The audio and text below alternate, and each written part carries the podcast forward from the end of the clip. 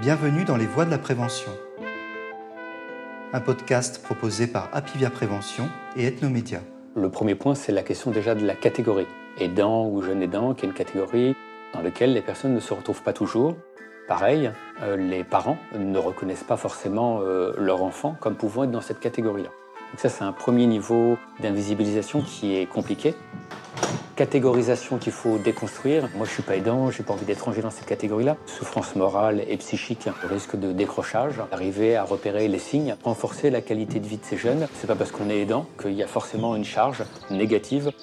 Je vous emmène aujourd'hui à la rencontre de Cyril Desjeux, sociologue et directeur scientifique de l'association Andéo, un groupe de l'économie sociale et solidaire au service des personnes en situation de handicap, en situation de fragilité et en perte d'autonomie. Cyril Desjeux a récemment coordonné et piloté une recherche intitulée La complexité du vécu des jeunes aidants, décrire, comprendre, repérer.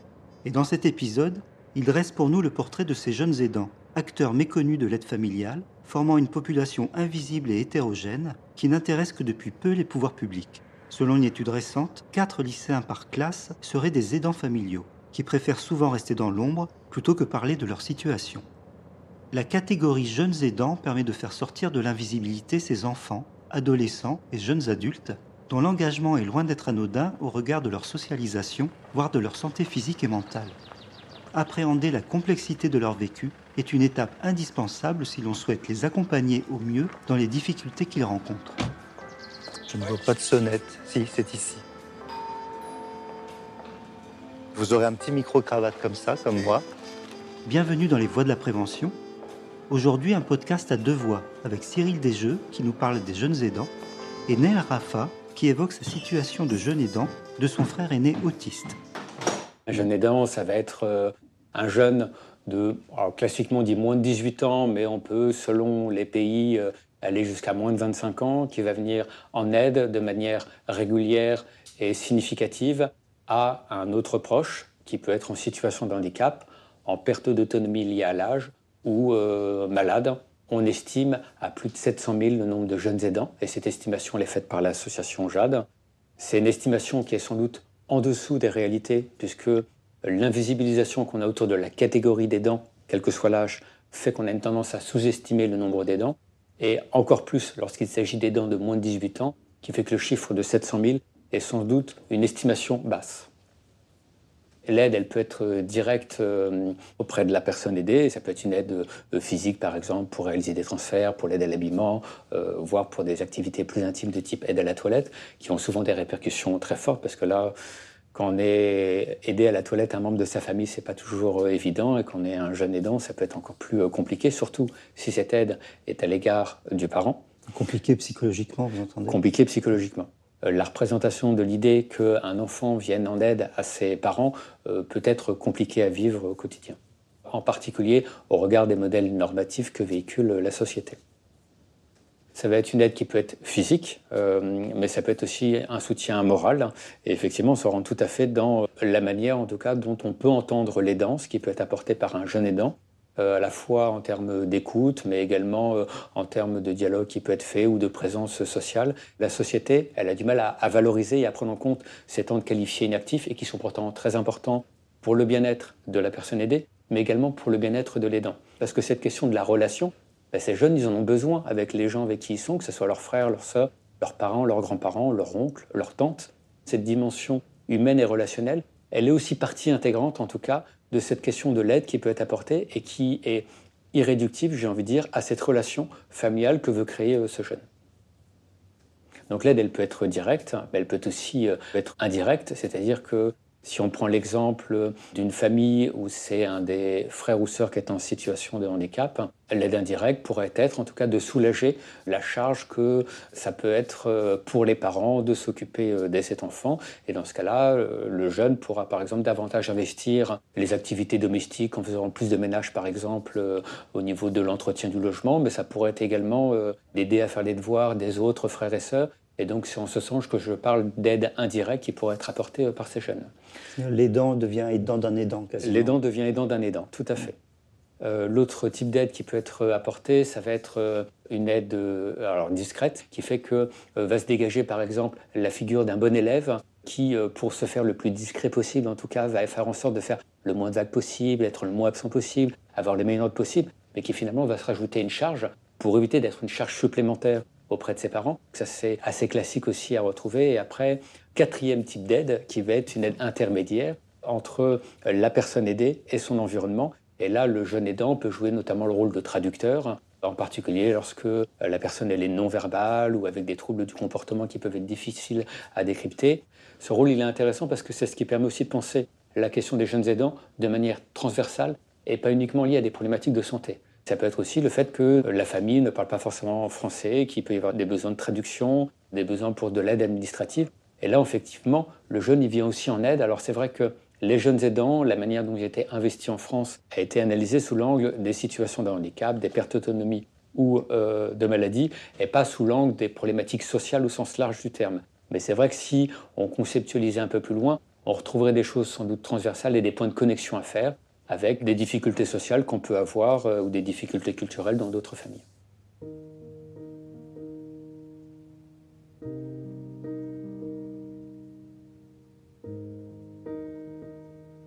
Nel Rafa. Mon frère a, 22 ans. Il a un autisme assez, euh, assez lourd. Il s'exprime que par des cris ou, des pleurs. Mes parents ont été très, ont vraiment eu euh, cette intelligence d'esprit, je dirais, de commencer en fait petit à petit à me donner des responsabilités, à me montrer que j'étais utile et que je pouvais l'accompagner, que je pouvais, euh, à mon échelle, euh, essayer de bah, tout simplement de, l'aider. Ils ont vraiment fait ça de manière progressive, parce que ça a commencé au collège. Je le gardais euh, une heure par-ci, une heure par-là. Mes parents allaient faire des courses. C'était des moments où j'essayais de discuter, d'instaurer un, dialogue, un contact avec lui. Donc c'est à partir de ce moment-là où j'ai commencé un peu à, à, bah, l'aider. Et voilà, petit à petit, je prenais des responsabilités. Je commençais à devenir quelque part un, un aidant et aussi un adulte un petit peu.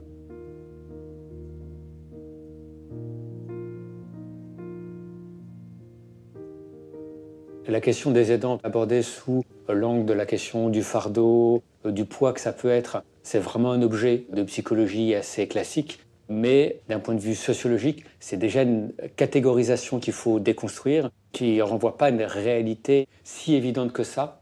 Euh, la complexité qui va être derrière, c'est qu'est-ce qui va différencier une relation d'aide d'une relation de solidarité familiale qu'on pourrait retrouver chez tout à chacun.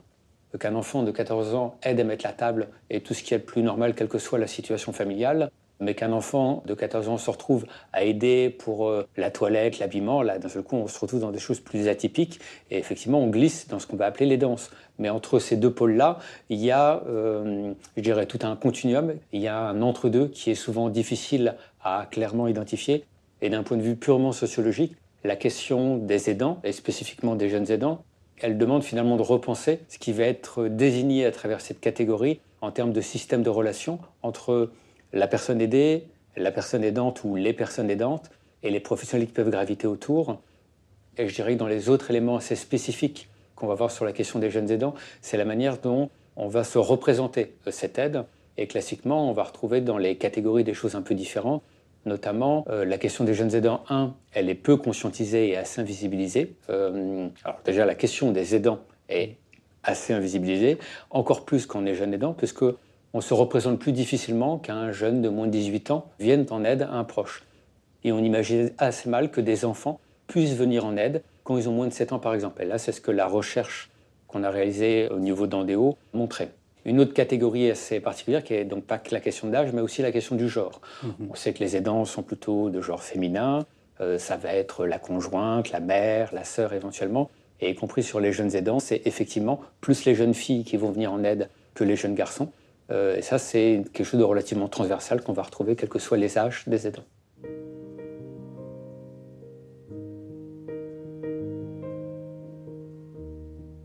Ma période euh, au lycée était plutôt compliquée, je, le vivais assez mal. C'est euh, l'adolescence où on se construit, on se construit notamment sur le regard des, autres. Donc quand on vit au quotidien avec, bah, avec une personne qui a un trouble, quel qu'il soit, c'est dur à gérer des fois parce qu'il peut y avoir des crises, parce qu'il peut y avoir des moments euh, euh, durs euh, en termes d'émotions. Mais je pense quand même que c'est surtout par rapport au regard des autres que c'est dur de se construire. Je pense que chaque aidant, en plus d'être aidant de leur, frère ou de leur sœur, sont aidants aussi de leurs parents quelque part. Moi, j'ai aidé mes parents à se délester d'un certain poids en gardant mon frère. Je leur proposais qu'ils aillent au resto ensemble, peut-être au cinéma, ce genre de choses. Et eux m'ont aidé à me délester d'un poids mental en me permettant d'aller voir mes amis, en me permettant de sortir. Si je restais euh, une journée à la maison, ma mère me disait Mais Neil, sort, euh, va voir des gens, bouge, va faire du sport. Mes parents étaient très présents, donc ça m'a permis d'avoir un, réel soutien à ce niveau-là mental. certes, il y avait des moments où c'était un peu compliqué, mais franchement, globalement, ça s'est quand même euh, assez, bien passé grâce, euh, ouais, grâce surtout au soutien de mes parents.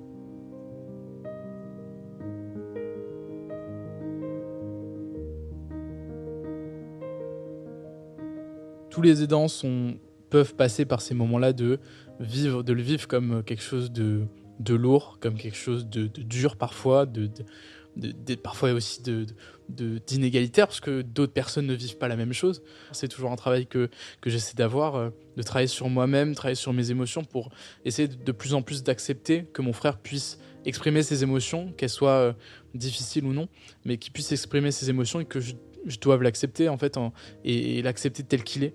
Euh, mais ça, c'est évidemment avec beaucoup de temps et je pense que je suis pas encore à ce niveau-là, mais j'essaie mais, euh, je pense que quand on prend un peu de recul, quand on prend un peu de hauteur par rapport à ça, euh, on arrive à le prendre différemment, on arrive à le prendre comme plutôt une chance.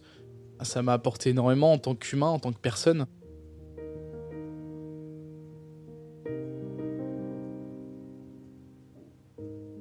On a une tendance à considérer que si on est dans les danses, il va y avoir une charge ou un fardeau. On a une tendance à assimiler les deux, même si d'un point de vue militant, il y a un certain consensus pour dire euh, c'est pas parce qu'on est aidant qu'il y a forcément une charge négative à supporter. Il y a aussi des effets positifs ou ambivalents qu'on peut retrouver, notamment en termes de maturité, d'autonomie, euh, de résilience, euh, de responsabilité.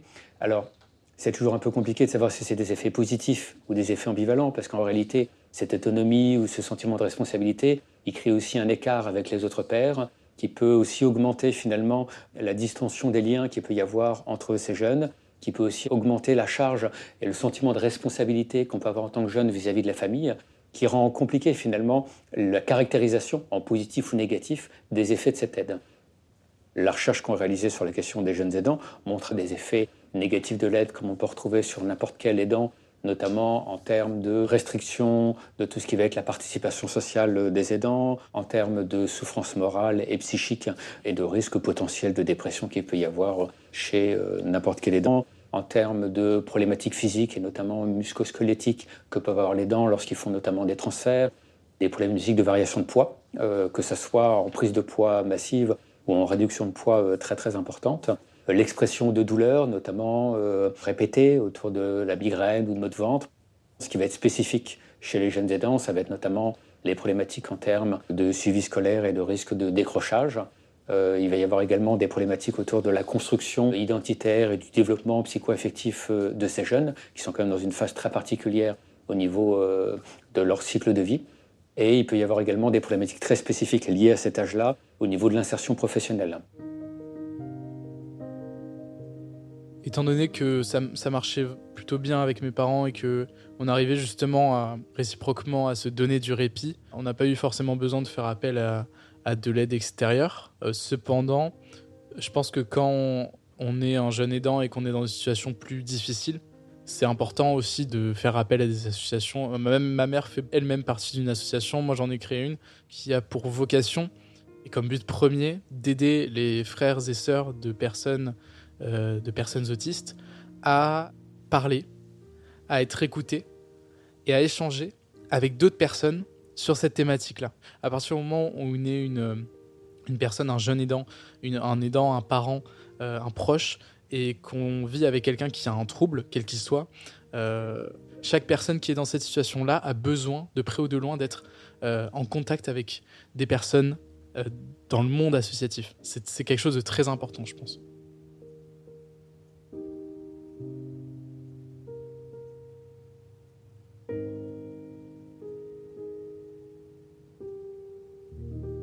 Je trouve l'idée assez intéressante de ne pas forcément envisager en tout cas le soutien des jeunes aidants comme étant euh, une manière de sortir les jeunes de cette relation d'aide, relation sur laquelle ils peuvent trouver un certain équilibre, Ce qui est très très important dans l'idée de soutien, c'est d'arriver à faire en sorte que ces jeunes soient dans une qualité de vie dans laquelle ils se retrouvent. Et je pense que c'est l'enjeu majeur, en tout cas, des dispositifs qui commencent à se mettre en place, que ce soit des dispositifs d'écoute, des dispositifs de répit, des dispositifs d'information.